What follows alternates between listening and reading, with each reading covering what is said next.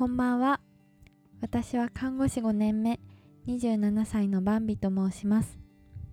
命が始まったり、助かったり、終わったりしていく病院という場所で働く中で、自分のお父さんや大切な人に知ってほしいと思ったことがたくさんあります。この番組ではそんなお話をすることで、皆さんの生活に少しでも役立つことがあればいいなと思い、曜日ごとにテーマを決めてお話ししていきます。皆さんのリラックス時間に少しでも寄り添えたら嬉しいです。いやー今ちょっと話し出した途端すごいくしゃみが出そうになってめっちゃくしゃみが出るのと戦いながら読んでみました。今日は3月23日水曜日ということでもう日付変わっちゃったんですけど私は日勤でしたね。日勤は早く終わったんですけど今日までに受けなきゃいけないあの人工呼吸器セミナーのオンライン視聴がね期限が今日までだったからすごい必死で見てました。いやすごい面白かったからまたねここでも話していきたいなと思ってます。今日は水曜日ということでまあ看護とはあんま関係ないんですけど思い出のテーマでお話ししていきたいと思います。今日お話ししたい思い出は大学時代の青春アカペラサークルの話です。このねお話をしようと思ったきっかけが私の大好きな番組ハモネプがね先日やってたんですよ。全然あのテレビが番組表とかを把握できてないのでたまたまつけたらやっててもうすぐ終わりそうなところでで調べたらなんと TVer でね見逃し配信をやっててありがとうございますと思いました。あの終了1週間以上後っていう風に書いてあったのでまだまだ多分見れそうなので今日の放送を聞いてあ見たいなって思った方は是非 TVer で見逃し配信していただければと思います。ハモネプ皆さん1回は見たことありますかね？ハモネプかアカペラかどっちかの言葉どっちも聞いたことがない人はちょっと今日の話が難しいと思うので、まあ、よかったらね YouTube とかで検索してあこういう感じねって見ていただきたいんですけどまあアカペラとはだいたい5人とか6人とか7人とかであの一つのバンドなんですけどあのリードボーカルコーラスベースボイスパーカッションっていうそれぞれのパートであの実際の楽器使うバンドみたいに人の声だけで音楽1個の曲を作るっていうのがアカペラですね。でそのアカペラの一躍ブームを引き起こしたのがあのフジテレビ系列でネプチューンが司会でやっていた「ハモネプ」という番組です。これ1年に1回ぐらいのペース1年に2回だったかなやっててで途中なんかこう芸能人しか出ないみたいな感じになってたんですよ。私は本当に大学生大学生限定ではなかったがその時は。学生かな？学生限定のハモネプ小学生とかもたまに出てたから学生限定のハモネプがすごい好きでああちょっと芸能人ちょっと見たいの違うなって思ってあんまりチェックしなくなっちゃったんですけどここ何年かは大学生ハモネプをやってたみたいでわあめっちゃいいじゃんと思って見てました。まあね私がああのそのハモネプにハマったのは中学生高校生ぐらいの時なんですけどなぜハマったかというとまず人が歌ってるのを見るのが好きなんですね。何でしょうねこう素直に感情を表現してこう歌に浸ってたりするともうその人と心の壁がないようなねなんか素敵なものを見せてくれるなっていう気持ちになるんですよ。だからカラオケで人が歌ってるのを見るのもすごい好きなんですけど。あとはチームで何かをしているっていうのがね好きなんです。だから、まあ、バレーボールの試合とか見るのすごい好きなんですけど。だからその好きな歌いながらしかもチームで歌うっていうのを見れるのは本当にもうツボでしたね私の。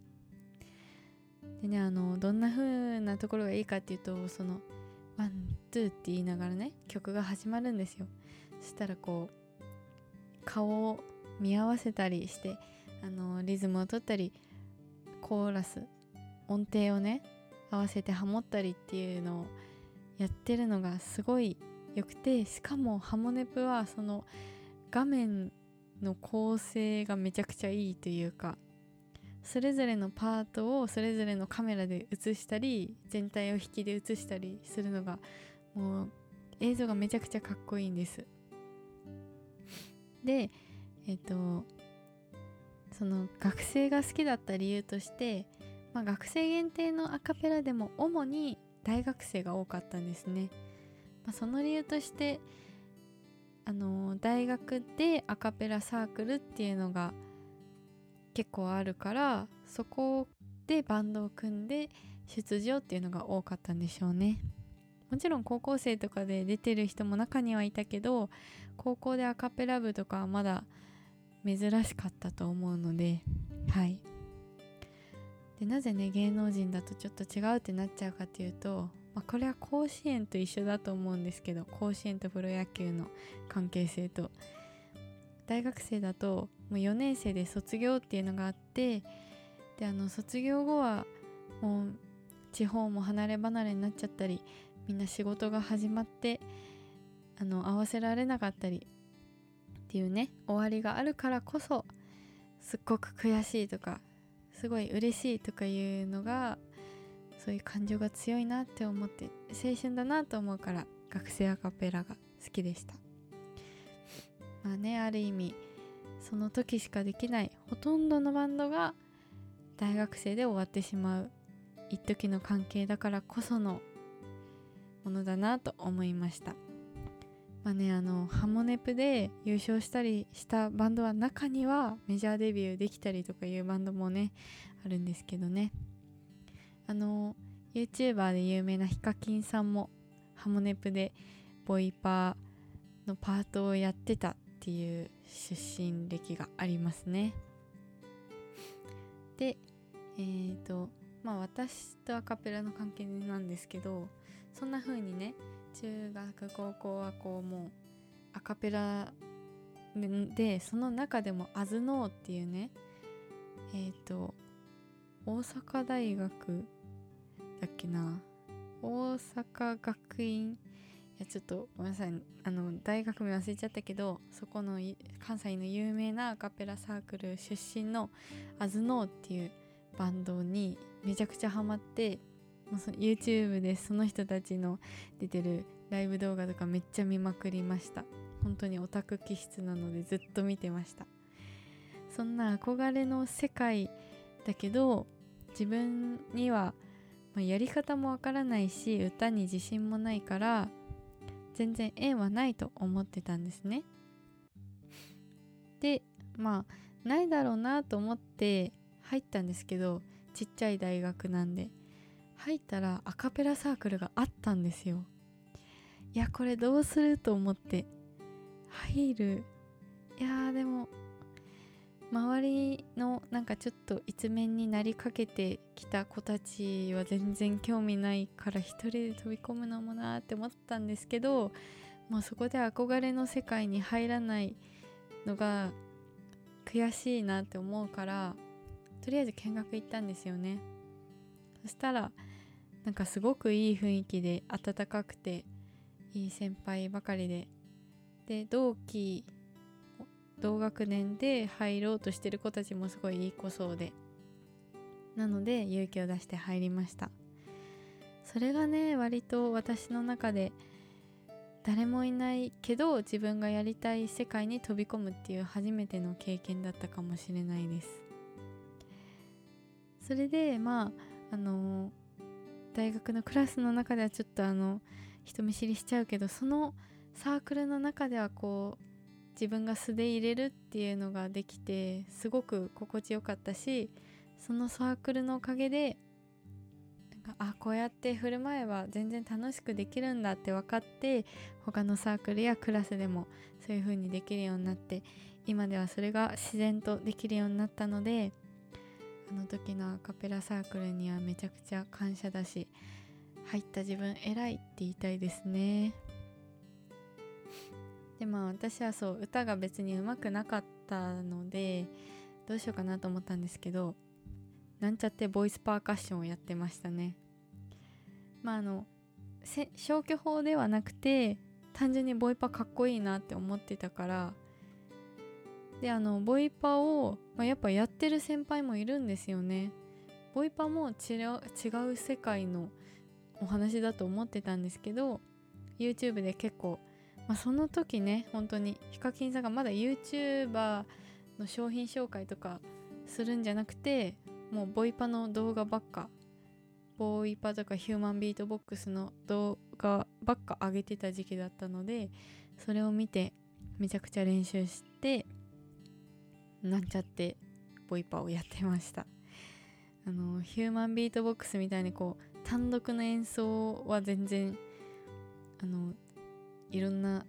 アレンジとかなんかすごいことできないのでできないんですけどこうぶつかつぶつかつっていう8ビートを刻むぐらいはできるようになったのかな。はい。でねあの、まあ、結構自己流だったんですけどなんかこうバンビちゃんのボイパは安定感があっていいねとかこう愚直に打っていく感じがいいねっていう風に言ってもらえたのであの楽しかったです本当に。でねあのまあやりたいこう女性ボーカルの曲をあの女の子バンドでやったりとかあと私が名探偵コナンが大好きなのでコナンのコスプレをしてコナンの劇をして歌うっていうのもやったりしてすごい楽しかったな。私はコナン役をやりましたね。はい。意気揚々と。その時にあのコナンの主題歌「君がいれば」っていう曲をアカペラでやったんですけどあれいい曲ですね。実は歌詞があるんですよね。さっきコード見てみたら結構簡単そうにいけそうだったから今度弾き語りしたいと思います。で1個ね。あのまあいろんな思い出があるんですけど1個あの頃の思い出あげるならっていう思い出があって2年生の頃あの、まあ、なんだろう水部の定期公演みたいに定期的にアカペラサークルのこうライブをやるんですよ。新入生歓迎とかあの大学祭でのライブとか卒業ライブとかあるんですけどその準備をしていってで2年生があの中心として動くっていうサークルだったので、まあ、私たちが主催のサイダー主催の代だみたいな感じで頑張って準備して遅くに残ってじゃあ帰ろうかってあの同期みんなでね集まってたら誰かがこうふとね曲を歌い始めたんですよ。まあ、そのライブごとに全体曲っていうのがあってライブの最後にそれぞれのバンドが終わった後にみんなで一曲歌おうっていう全体曲があって誰かがその全体曲を歌い始めたからその 真っ暗なこう校舎のところで同期たちが輪になって歌い始めてそれぞれのパートがいて一個の曲ができたっていうのがなんかねすごいそれ青春だなと思いました。はい。いやーなんかニコニコしてきちゃった思い出して。あのバンドもねそうなんですけど私、まあ、バンドはなんちゃってバンドというか遊びバンドというかバンドごっこしかやったことないのでちゃんとわかんないんですけどアカペラもその人が集まって、まあ、アカペラの場合は楽器がなくそれぞれの口さえあれば奏でられて一つの音楽ができるっていうのが本当に感動するんです。それが好きなところですね。あとは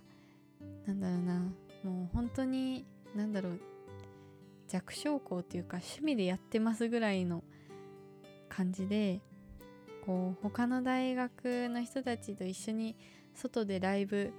箱ライブとかをやるっていうバンドも中にはいたんですけどまあ、そこまでこうガツガツ向上意欲があるわけじゃなくてどっちかというと楽しくやるっていうサークルだったんですけど、まあ、その中でも他の大学のライブを見に行ってあ